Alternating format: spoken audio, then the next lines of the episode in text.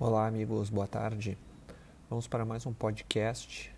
Hoje um pouquinho mais técnico, mas tentar fazer ele resumido, tá? Uh, a respeito do dólar e do comportamento do preço do dólar ante o real nos últimos dias. Vamos pensar assim, nos últimos 30 dias, tá? E quais as perspectivas para o segundo semestre, porque não sei se vocês já notaram, estamos quase no fim desse primeiro semestre negro de 2020, tá?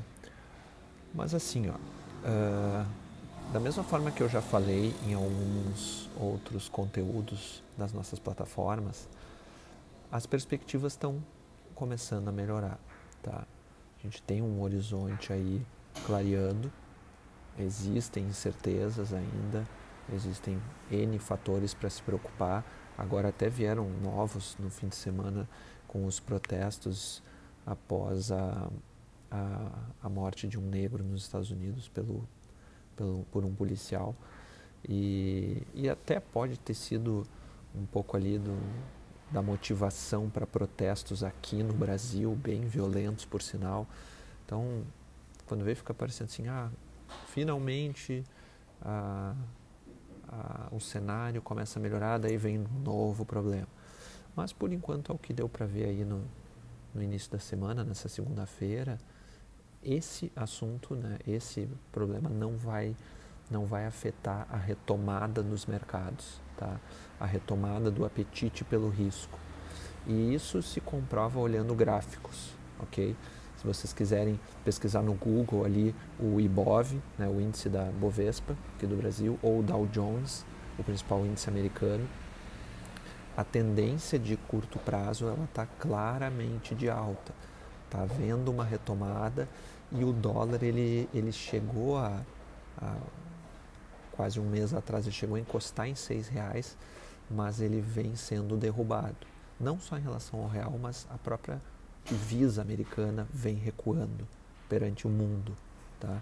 Mas aqui no Brasil, a gente consegue ver que, que mudou um pouco essa, essa possibilidade de ficar perto dos seis reais, não só pelas notícias melhores em relação ao coronavírus, em relação à pandemia, a própria crise política aí, digamos que baixou a poeira, né?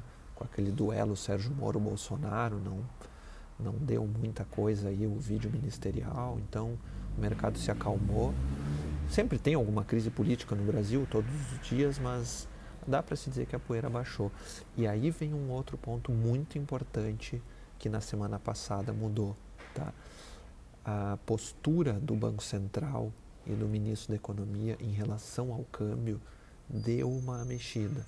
Antes eles sempre vinham com a conversa de que ah, temos que deixar o, o câmbio flutuar, não vamos mexer, acostume-se com o câmbio alto. E assim eles vinham fazendo o mesmo discurso. Só que tudo tem um limite, né, gente? Também não dá para deixar o troço explodir, colocar uma inflação aí, custos, preços que são atrelados ao dólar ficarem fora de controle, desregulamentar, uh, desregular muita coisa, quebrar o setor de turismo, de agências de viagens. E, e então uh, tem que haver um ponto de equilíbrio e agora o discurso mudou. O Banco Central deixou claro que vai atuar para controlar a, a, forte volatilidade da moeda, mas teve um tom diferente agora.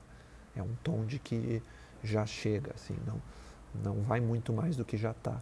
E a resposta está aí. Ele recuou a, abaixo dos 5,50, chegou ali nos 5,24 comercial, agora subiu ali um pouco para 5,30 e poucos e e no Boletim Focus dessa semana já vem ali uma projeção estável sobre o dólar no final do ano, que vinha cada semana subindo a expectativa e agora estabilizou.